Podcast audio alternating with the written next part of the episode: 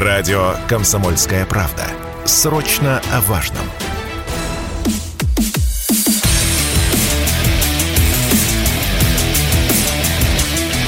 Программа с непримиримой позицией.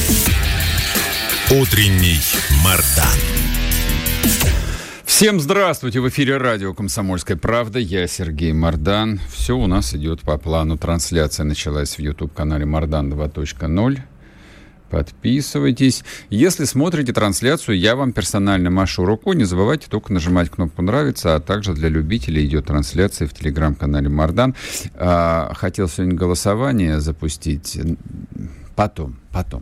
Слишком много тем, и все темы достаточно серьезные для того, чтобы, в общем, развлекать вас э, фальшивой демократией. Я вообще к демократии не очень отношусь. Ну ладно. Давайте по порядку. Что случилось за выходные? В выходные похоронили Михаила Сергеевича Горбачева. Вроде бы как э, мы уже эту тему с вами обсудили подробно. Все, что сказано про Горбачева, было сказано. И, в общем, и достаточно. Про него и говорить нечего. Поэтому сегодняшняя тема, она про другое. Она не про Горбачева. Она про тех, э, кто решил вчера позавчера точнее, а, так сказать, выразить свою гражданскую политическую позицию. Ну а как вы хотели? В России похороны это всегда а, большое событие, но если речь идет о людях общественно значимых, я вам могу там напомнить и про знаменитые похороны Пушкина. Я могу вам напомнить про похороны Достоевского. А, да много про кого еще. Про похорон Сталина напомнить вам? Ну, считайте, что напомнил. А, власти несколько беспокоились, что людей пришло достаточно много. ну, я бы не сказал, что много. Давайте сразу начнем вот с этого. Начнем с главного. На церемонию прощания в колонном зале Дома Союзов было отведено два часа. Тут а, некоторые писали о том, что это высшая степень цинизма, почему так мало. Да на самом деле нормально. А добавили еще полтора-два часа, и все, кто хотели пройти мимо гроба, все и прошли. А по моему небогатому, но все же а, имеющемуся опыту присутствия на траурных мероприятиях, а, количество людей, которые пришли прощаться с Горбачевым, абсолютно ничтожно. Тут, в общем, глупо сравнивать с масштабными такими событиями, как а, похороны отца народов. Это, в общем, а, такой уже хрестоматийный пример, а, который, о котором написано там тысячи книг, снято сотни фильмов. Все об этом читали, все об этом знают, и про давку, и про сотни там, тысяч людей, которые подходили к гробу. Неважно, дело не в этом. Я вот о чем, а, собственно, думал, когда глядел ролики и когда читал об этом а, на новостных лентах. Ведь э, это были похороны не первого и последнего президента СССР. Это все ерунда. Там са, сам термин президент СССР, он ни у кого и не отложился в голове, ну и изначально звучал абсолютно фальшиво хоронили последнего генерального секретаря ЦК КПСС. А теперь вспоминаем, как проходили похороны а, ну, предыдущих трех генеральных секретарей. Почему трех? Ну, потому что вот они умирали действительно один за другим. В восприятии советских людей сначала умер великий Брежнев, действительно последний великий генеральный секретарь. И это было там по-настоящему э, мировое событие, оглушительное событие. Ну а потом Андропов, потом Черненко. И со смертью Константина Устиновича Черненко, в общем, э, народ э, почувствовал, э, что наступает что-то страшное в его жизни. Ну, так и приключилось так и приключилось. Вот, поэтому в субботу хранили последнего генерального секретаря ЦК КПСС. И, ну, не поленитесь, найдите э, историческую хронику, вот, э, похороны любого генсека, как проходили и как хранили Горбачева. Сколько было людей, какие были почести. Как было сказано в официальных комментариях Кремля, с элементами государственных почестей. Не очень понятно, что это такое. Но за исключением того, что для церемонии прощания был предоставлен колонный зал Дом Союзов, ну, простите меня, там и людей попроще выкладывали, не просто бывших генеральных секретарей ЦК КПСС, Почетный караул, то же самое, его предоставляют, э, ну, достаточно свободно. Если вы помните, то почетный караул даже был на церемонии венчания так называемого наследника российского престола, испанского цыгана. Можно договориться и по почетному караулу, тоже небольшая проблема. Из официальных лиц российского государства пришел э, Дмитрий Анатольевич Медведев, при всем уважении, эм, ну, у нас нету вот такой общепринятой градации э, высших сановников, кто там за кем идет после Путина. Есть Путин, и есть все остальные. Поэтому в этом смысле Медведева можно и нужно рассматривать просто как э, бывшего президента, который пришел попрощаться тоже с бывшим президентом. Ну вот я, по крайней мере, так это воспринимаю. И чтобы совсем а, стало понятно, что это были за похороны, вот как, э, в общем, странно закончилась жизнь человека, которому так много было дано. Единственное, что обсуждали вчера весь день в контексте похорон, это была Алла Пугачева. Вот большей насмешки над исторической личностью – а Горбачев, как ни крути, является исторической э, личностью, просто ну, по всем объективным признакам, вот я себе представить не могу. Умер бывший последний руководитель великой страны, просто величайшей страны в европейской истории. Хорошо, по крайней мере, последних 500 лет. И единственное, что обсуждают его соотечественники второй день, это визит старой певицы, которая что-то, в общем, в каком-то старческом бреду показывала пальцем около его гроба, то ли разговаривала с ним, то ли, в общем... Я не знаю, что это было. Без, безумная совершенно картина. И она была страшна в своем безумии. Я сейчас не про Горбачева говорю. Про Горбачева все абсолютно сказано. Все, его путь закончен. Действительно, эту эпоху мы похоронили теперь в буквальном смысле этого слова на Новодевичьем кладбище. Эта эпоха похоронена. Но даже похороны стали э, очень такой кричащей эпитафии этому человеку. Никто не пришел на его похороны. Да, Путин заехал, попрощался. Человек э, строгих правил, который поступает, ну, вот тут нечего предъявить. Вот президент считал, что в любом случае человек умер, и нужно отдать вот э, ему последний долг. По-человечески просто. Вот он приехал, попрощался, нашел время перед поездкой в Калининград. Но ведь не пришел никто.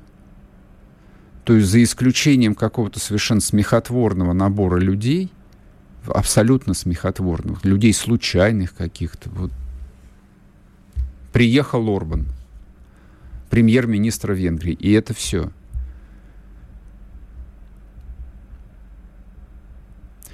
А если а, посмотреть, как хоронили Митерана, человека той же самой эпохи, что и Горбачев, там только из Соединенных Штатов приехало, по-моему, три или четыре президента на похороны. Все приехали на похороны Митерана. Хотя с точки зрения э, вот того влияния на историю, которое оказал он и которое оказал объективно Горбачев, небо и земля – Несмотря на все заявления, которые сделали современные э, западные политики, и про то, что он великая фигура, и там и дал свободу, бла-бла-бла, и остановил э, угрозу ядерной войны, Они не приехали не потому, что находятся в состоянии жесткой конфронтации с Россией. Нет, совершенно не поэтому. А потому что за рамками официальных заявлений все понимают, что Горбачев это пример того, как можно было похоронить себя еще при жизни. Как можно было потерять все, что тебе было дано как можно было не воспользоваться ни единой возможностью, которую тебе дала судьба. Как можно было сдаться, даже не попытавшись вступить в бой. Просто сдаться по факту. Вот такие вот странные похороны. Ну а что касается людей, которые туда пришли и которые таким образом продемонстрировали свое отношение – ну, сейчас давайте после перерыва мы еще коротко об этом поговорим. Имеет смысл сказать, мне кажется, об этом. sportkp.ru О спорте, как о жизни.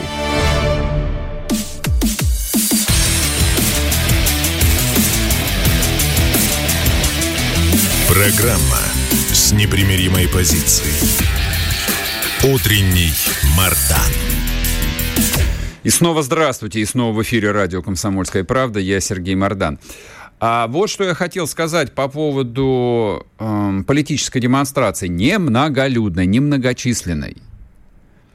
Из а, списка известных персон, которые а, пришли к колонному залу Дома Союзов, да, собственно, кроме... Ну, простите, мне, правда, неудобно об этом говорить. Я не хочу присоединяться вот а, к хору журналистов, которые пишут там светскую или полусветскую хронику. Рассуждать о такой общественно-политической фигуре, как Алла Пугачева, точно не по моей части.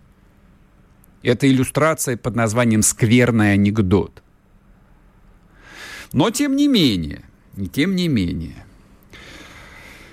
люди были, в том числе и, так сказать, люди, обремененные должностями. Но если вот что касается, что касается Медведева, я предполагаю, что ну, Дмитрий Анатольевич человек умный, опытный и, конечно, бы не пошел ни на какие похороны, если бы не получил а, поручение, сами знаете, от кого. Сто процентов. Я вот э, руку на отсечение готов положить. А вот, э, допустим, что там делал Степашин, я не знаю. А зачем ему было туда идти? Не очень понимаю. А он пошел. А зачем там был э, главный редактор «Новой газеты» Муратов? Ну, понятно, потому что на деньги Горбачева, на деньги, которые он изначально привлек, новую газету издавали. Обратите внимание, не, реч, речей не было, никто не произнес ни слова. Ни на похоронах, собственно, на Новодевичьем, на Новодевичьем никто не сказал ни слова, никто не сказал ни слова в колонном зале. Это вообще неслыханно. На церемонии прощания, ну, на гражданской панихиде вообще-то так принято. Вообще во время похорон в России таких людей всегда произносят речи. Сказать, что здесь люди вот а, были охвачены страхом и ужасом, типа скажешь что-нибудь такое, и тебя отправят а, в тюрьму на Лубянке, да нет, на самом деле, глупости. Я думаю, скорее всего, сказать было им нечего, потому что любые слова а, были бы фальшивы, любые слова были бы лживы, а говорить правду, ну а что тут говорить правду? Поэтому молчали. И это тоже характерно. Но... А, я бы вот что сказал бы. Относиться к этому снисходительно, относиться к этому тем более равнодушно неправильно. Всякое действие, всякое слово, всякий жест в нашей жизни, ну, как показывают события последних э, шести месяцев, имеют далеко идущие последствия. И если человек, если не так, если в человеке можно было подозревать предателя год назад – в нем нужно было подозревать предателя год назад и делать из этого выводы. Потому что вот сейчас масса людей, ну, расчехлились по полной. Хотя, казалось бы, и год, и два, и три, и четыре года назад с ними и так все было понятно. Ну, вопрос только кому было понятно. Кому-то было понятно, а тем, кто, по идее, по своей должности должен был бы обращать на это внимание и делать из этого выводы, не обращали на это внимания и не делали из этого никаких выводов. Я, признаться вам, не уверен, что и сейчас делаются какие-то выводы из происходящего. Ну вот вчера, например, э, Песков сделал ну, традиционно там многословный э, и трактуемый как, как угодно комментарий по поводу, опять извините меня еще раз, по поводу Пугачихи и ее моложавого мужа.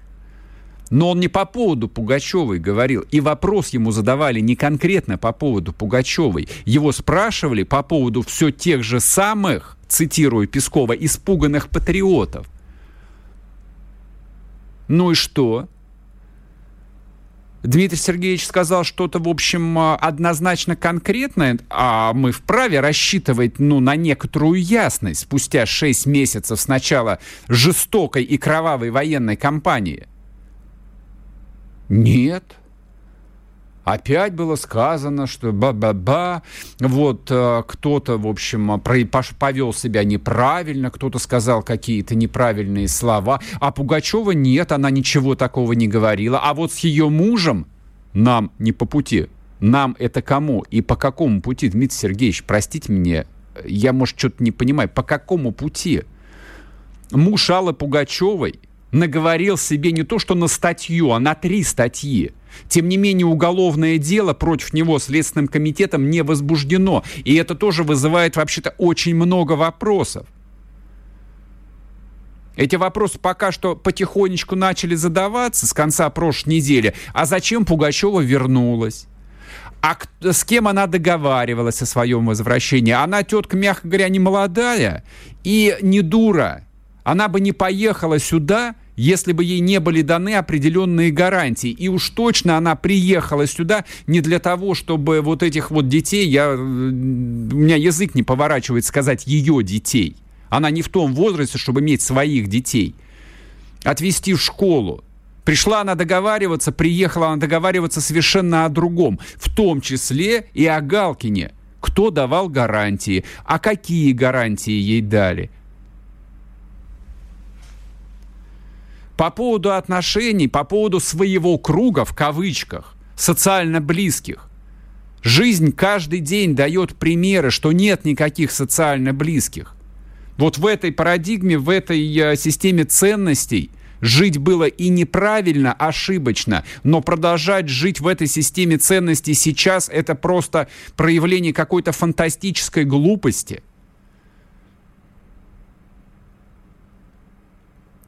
Помните, мы разговаривали про известного российского кинопродюсера Александра Роднянского? Я подчеркиваю, российского кинопродюсера. Мне плевать, какой у него паспорт. Украинский, американский или израильский, я думаю, что у него в ассортименте паспортов. Но последние 15 лет он работал, зарабатывал и деньги, и славу, и влияние в России – и если посмотреть публикации, он позиционировался как российский продюсер. Еще бы он был одним из ключевых людей в Российском фонде кино, в структуре, которая распределяла и распределяет до сих пор десятки миллиардов бюджетных денег. Вот кто такой Александр Роднянский. После начала войны он вспомнил о своем, а, значит, а, украинском, а, политически украинском происхождении, уехал на Украину и время от времени э, формулирует политическую позицию. Хотя, казалось бы, ему какое дело до того, что происходит в России? Че он беспокоится о русской культуре? Он не русский человек. Он себя позиционирует как украинский патриот, как украинский э, культурный деятель. Но, видишь, не отпускает. А почему не отпускает? Да по очевидной э, причине не отпускает, потому что нет никакой украинской культуры, есть русская культура, внутри которой всегда существовало и существует гигантское количество людей, ну, которые там чувствуют свою отдельность. Не буду сейчас анализировать, какого рода отдельность они чувствуют, но вот так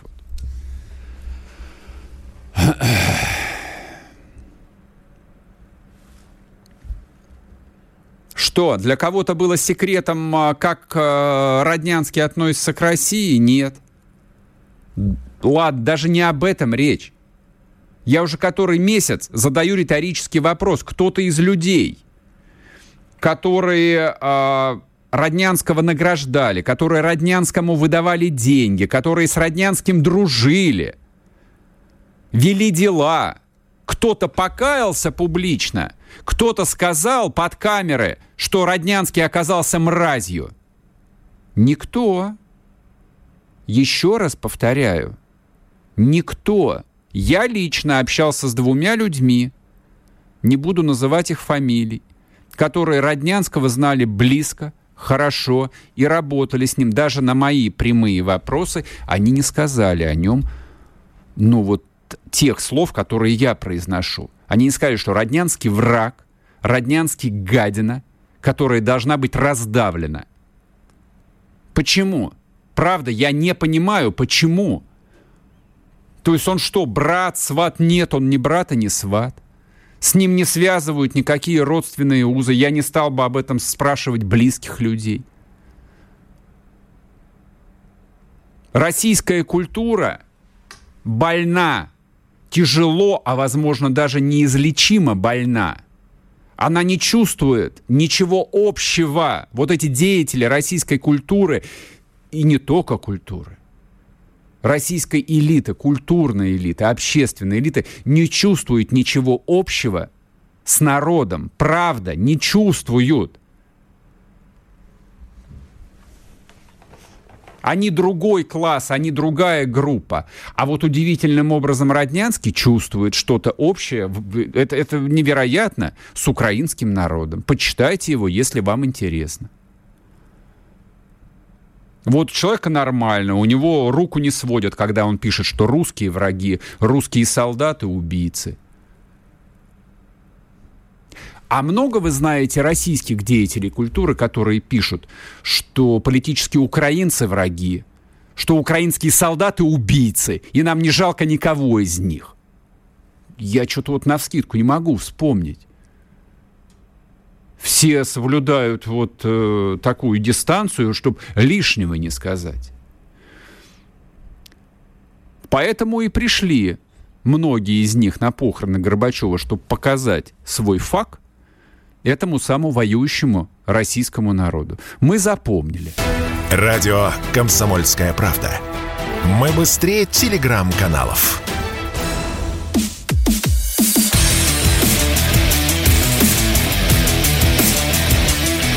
Программа с непримиримой позицией. Утренний Мардан. И снова здравствуйте, и снова в эфире радио «Комсомольская правда». Я Сергей Мордан. Трансляция идет на YouTube-канале «Мордан 2.0». Если вы не подписались, вы совершили ошибку. Подписывайтесь. Если смотрите трансляцию, я вас приветствую отдельно. Нажимайте кнопку «Нравится». Ну и едем дальше.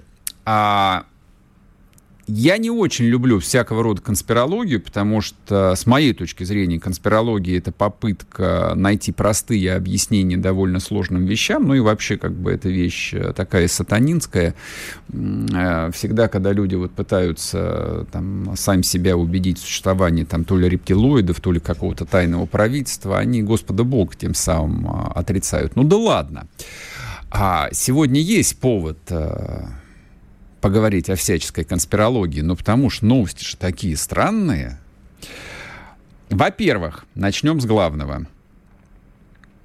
Папа Римский распро- распустил руководство Мальтийского ордена и назначил временное правительство, пока не будет избран новый великий магистр. Официальная информация ее опубликовало агентство Рейтер. Кроме того, понтифик опубликовал новый устав и кодекс Мальтийского ордена. Вы скажете, это какая-то сущая ерунда, это, в общем, какой-то такой рудимент прошлого, который вот дошел до наших э, там, времен, побрякушка, которой балуются богатые, бессмысленные бездельники. И я с вами не соглашусь, потому что э, римско-католическая церковь структура, во-первых, а, очень влиятельная, б, очень серьезная. А, у римско-католической церкви, начнем с главного, вот самое главное, вообще-то а, миллиард человек в контингенте, миллиард католиков на планете Земля находится. Поэтому всякие заявления и римского понтифика, и э, там, вся, там любая информация, которая касается каких-то структур, католической церкви, скажем так, а всякая информация, которая доходит до широкой общественности, она важна и доходит она не просто так. А что касается Мальтийского ордена, то я просто хотел бы напомнить о том, что эта структура возникла в начале XI века.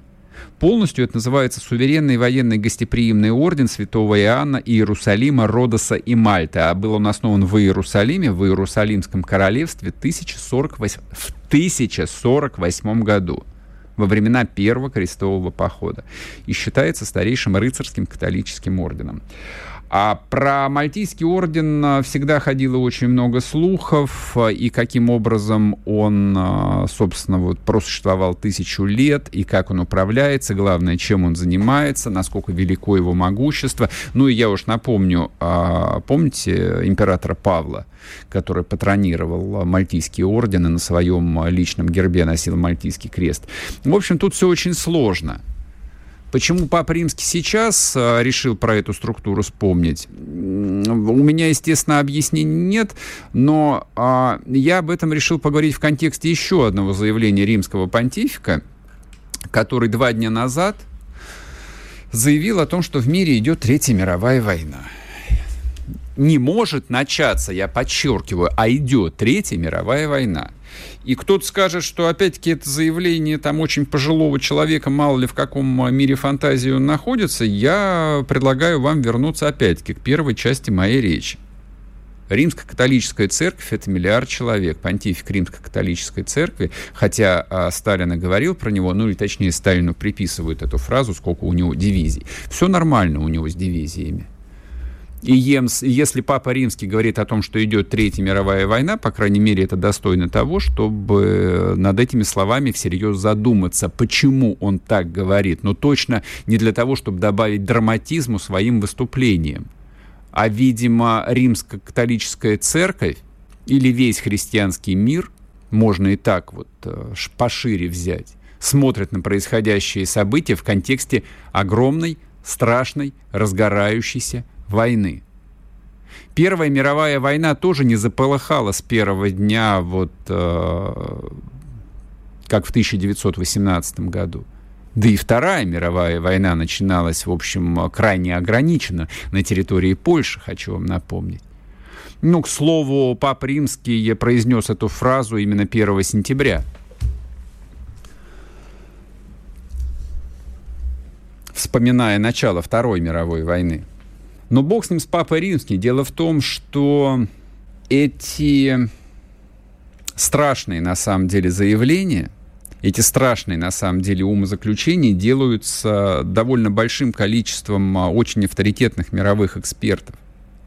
Вот если покопаться в интернете, в источниках, ну вот чуть глубже уйти от э, кричащих кликбейтных заголовков, посмотреть, что пишут серьезные журналы, что пишут какие-то, ну, настоящие политологи, вот, ну, не такие там, как я, допустим, политолог, а настоящие. Ну, там э, налицо очень высокий уровень тревоги.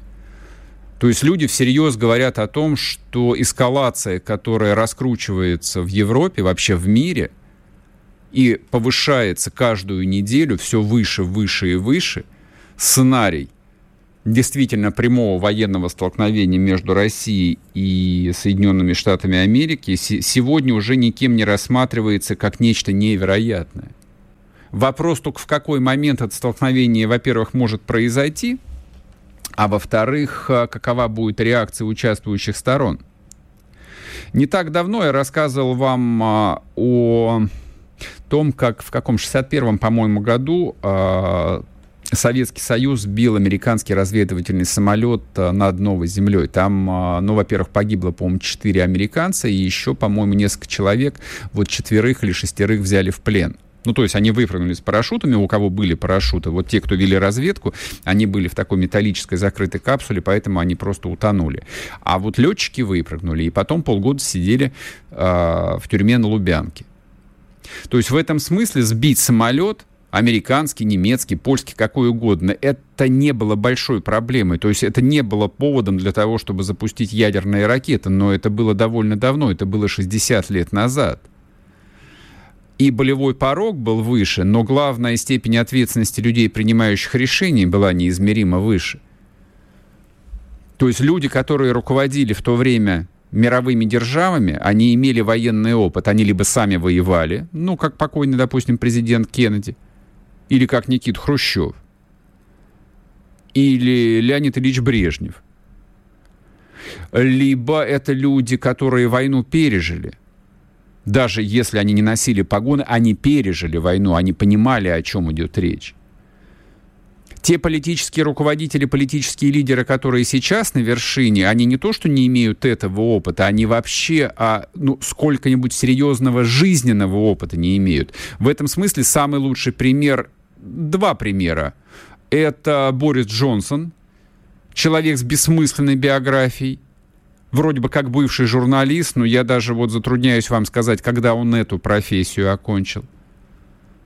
Но по мне, что руководитель государства, бывший комик, что бывший журналист, это примерно одно и то же. Это вот люди тех профессий, которым, ну, я бы не стал бы доверять э, свою судьбу и судьбу своих детей. А в Англии нормально. Или Аналена Бербук. Как ее называет э, Никит Кричевский, э, женщина-гинеколог, но опять-таки она даже гинекологом не работала. Она получила диплом гинеколога, а после этого сразу занялась э, партийной работой. Немецкая партийная работа – это, в общем, не то же самое, что работать в структурах э, КПСС при советской власти. То есть человек вообще в жизни ничем не занимался, никогда, ни за что не отвечал. Сейчас это один из ключевых бюрократов Евросоюза. Это человек, от слова, от решения которого на самом деле зависят судьбы сотен миллионов людей. Нет, она не может нажать на красную кнопку, но человек, который три дня назад э, заявила о том, что пришло время ограничить цены на российский газ, у вас э, не возникает мысли, что вот э, по масштабу последствий это очень близко к красной кнопке? У меня вот такая ассоциация есть.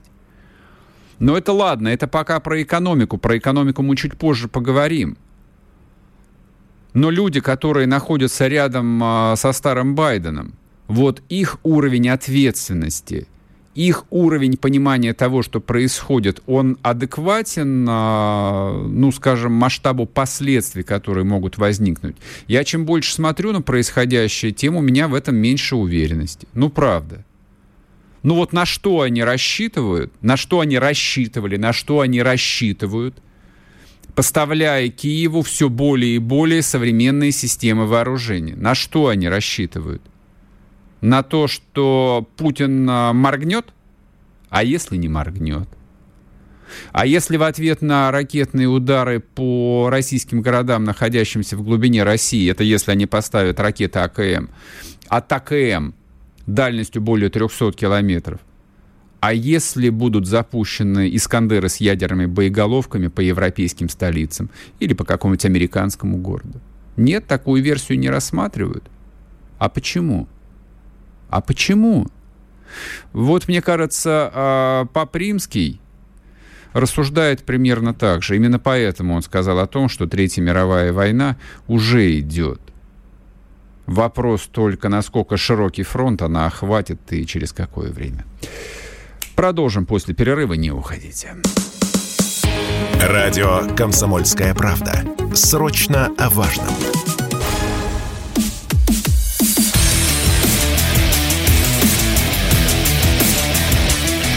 Программа с непримиримой позицией. Утренний Мардан. И снова здравствуйте, и снова в эфире радио «Комсомольская правда». Я Сергей Мордан. Да, вы абсолютно верно меня поправили. Гинекологом э, была Урсула фон дер Ляйен, а не Бербак. Ну, уж извините меня, они для меня слепаются до неразличимости. Не потому, что я невнимательный, а потому, что действительно принципиальной разницы между Бербок и фон дер Ляйен нет никакой. Вообще никакой. Это политики примерно одного масштаба, одного уровня и, главное, примерно одной биографии. Вот одинаковой бессмысленной биографии. Вот почему. Вы можете для себя в столбик, допустим, написать 10 э, имен нынешних э, европейских политиков, политиков настоящих, там, больших, малых стран, просто вот полюбопытствуйте, чем эти люди занимались в своей жизни. Вам страшно станет. Но за поправку спасибо. Значит, внимательно слушаете. Что на фронте, Мардан? Да, я, собственно, про это и говорю. Когда я начал с того, что Папа Римский э, вот со своего святейшего престола видит разгорающуюся Третью мировую войну, это касается в том числе и событий на фронте. На гигантском фронте протяженностью более двух тысяч километров идет полномасштабная европейская фронтовая война. Сейчас она превратилась не то чтобы в позиционную войну, нет. Э, ну, слушайте, говорить всерьез о происходящем э, там, под Херсоном, на Южном фронте, а вы что, об этом не читали? Ну хорошо, давайте я расскажу. Там идут тяжелые бои. Хохлы пытаются атаковать. Вот хохлы вроде бы как вошли в благодатное. Сейчас их из благодатного выбьют. Никаких активных действий не происходит. Идут такие же позиционные бои, вот вязкие, вот с небольшими продвижениями в Донбассе. Ничего не происходит. Для обывателя, для солдат, которые там сражаются, простите, там а, вопрос жизни и смерти каждый день. И мы понимаем, собственно, чем рискуют эти люди и за что они воюют. Мы понимаем, как мы в любом случае с ними, мы всегда за них, что бы ни происходило. Но для обывателя, для которого цель, ну, почесать языком, там, потешить свои нервишки, порадоваться, если какие-то громкие победы, или слегка взгрустнуть, впасть в легкую депрессию, если вдруг ему показалось, что все пропало. Я не думаю, что вот о событиях на фронте имеет смысл говорить действительно каждый день. Сейчас. Мы уже вошли в ритм, в понимание того, что эта война, она надолго, она не закончится завтра, она не закончится через месяц. Она будет длиться, я, я думаю, и не один год. Говорить про нее в формате э, сплетен, в формате громких заголовках, как э, любят э, некоторые мои коллеги – слишком погруженные в информационную повестку, я считаю безответственным. Ну, вот, например, новость. Э, на Донбасском фронте или на Херсонском направлении появились танки «Леопард-2». Ну, что я могу сказать на это? Я могу сказать, что это глупость, что никаких танков «Леопард-2» там нет. Если бы они были, то хохлы точно выложили навалом фотографий. Посмотрите, какая у нас есть вундервафля. Теперь мы точно победим. Но в Киеве какие бы дебилы бы не сидели бы, и в том числе и в украинском генштабе, они точно не дебилы. Они бы не стали бросать в район э, Херсона в пустую степь, где танк является легкой добычей, такую дорогую, тяжелую, сложную технику. Для чего? Чтобы ее сожгли тут же, а ее сожгут тут же. Вот эта вот оперативная пауза, как говорят военные, ну, кто-то скажет, что она затянулась, но опять-таки, совершенно неправильный, дурацкий подход.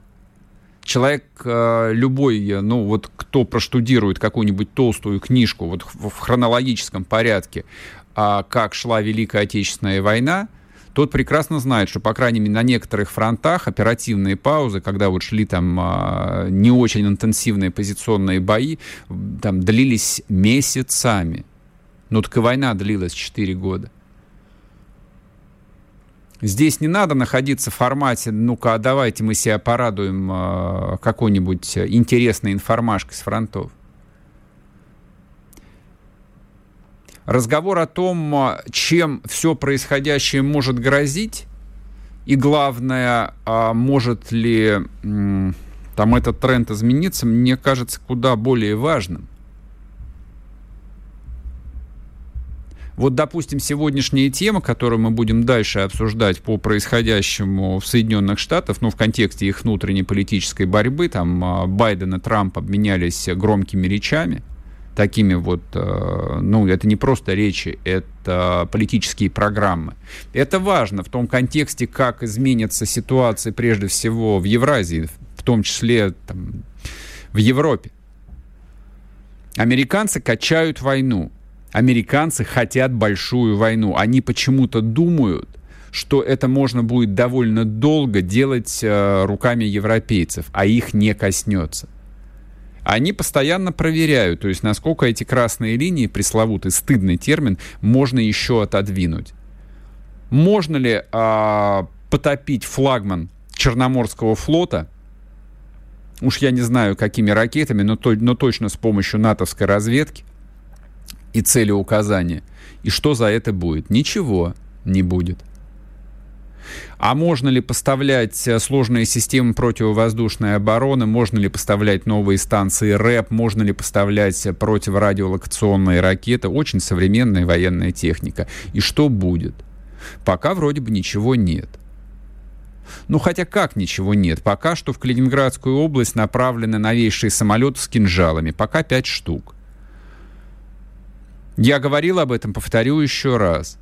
Дальше в Калининграде появятся «Искандеры», снабженные ядерными боеголовками. Это совершенно безальтернативно. Это то, об этом точно можно говорить.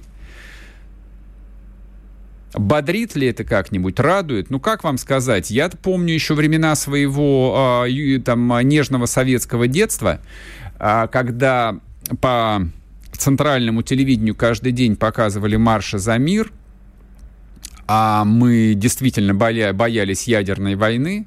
Это был тот самый период, когда Советский Союз развертывал ракеты СС-20, а американцы развертывали свои першинги. И те, и другие развертывали их в совершенно диком количестве. Как вы понимаете, с точки зрения даже э, математической, вероятность э, запуска случайного, ну, была достаточно высока. То есть все понимали, что вот в формате жесткой, непримиримой, непримиримого противостояния эскалация там взлетела бы в течение нескольких дней, и ее нельзя было бы остановить. Была ли это вот та угроза реальной? Да, конечно. Реальна ли эта угроза сейчас? Спустя 30 с лишним лет действительно эта угроза является абсолютно реальной. По одной простой причине, я так думаю. С той стороны находятся люди, чей интеллектуальный уровень является невероятно низким, чей жизненный опыт является совершенно неприемлемым для того, чтобы занимать пост, ну, руководителя того или иного масштаба, но как бы вот э, для большой, влиятельной, богатой страны. И третье соображение. Они находятся – по-прежнему находятся в том э, странном ощущении, что происходящее с Россией с 2008 года, ну, примерно с августовской войны с Грузией, это не более чем недоразумение. Они верят в то, что они победили Россию в 91 году. Победили, тема закрыта, ничего нельзя отыграть назад. А если кто-то вдруг пробует отыграть назад – это представляет для них смертельную угрозу, раз, и, во-вторых, вот этого кого-то нужно наказать, показательно, ну, соответственно, Россию и Путина. Вот, собственно, вот эта вот незамысловатая логика, к чему она может привести. Да к чему угодно. Ни к чему хорошему, главное. То есть, ну, попытка заблокировать транзит с Калининградом какой-нибудь бессмысленной Литвой, она вполне может привести к захвату Литвы просто к захвату Литвы. То, что там находится тысячи американских военных, не имеет никакого значения. То есть принимается решение о разблокировке транзита, Литва захватывается, литовская армия вместе с тысячу американских солдат просто уничтожается. Тысяча солдат, как показывает наш опыт э, специальной военной операции, уничтожаются в течение одного дня. И дальше что? Вот, собственно, какие игры происходят. Сейчас мы уйдем на короткий перерыв, ну и коль уж э, проанонсировали э, развертывание еще одной войны, на этот раз гражданской в Соединенных Штатах Америки, ну давайте поговорим про гражданскую войну в Америке. Было бы неплохо, на самом деле, перенести войну э, вот на североамериканский континент. Я, конечно, предложил бы наносить удары по американским а, военным а, по всему земному шару, ну а, собственно, почему бы и нет. Ну, ладно, можно, допустим, а, помочь Трампу еще раз. Пусть они убивают там друг друга. Все нам облегчение будет какое-то. Ну, ладно. Тут мы Малека Дудакова расспросим, он выйдет к нам на связь и расскажет вообще, насколько эти фантазии реальны. Не уходите, продолжим. Радио «Комсомольская правда». Мы быстрее телеграм-каналов.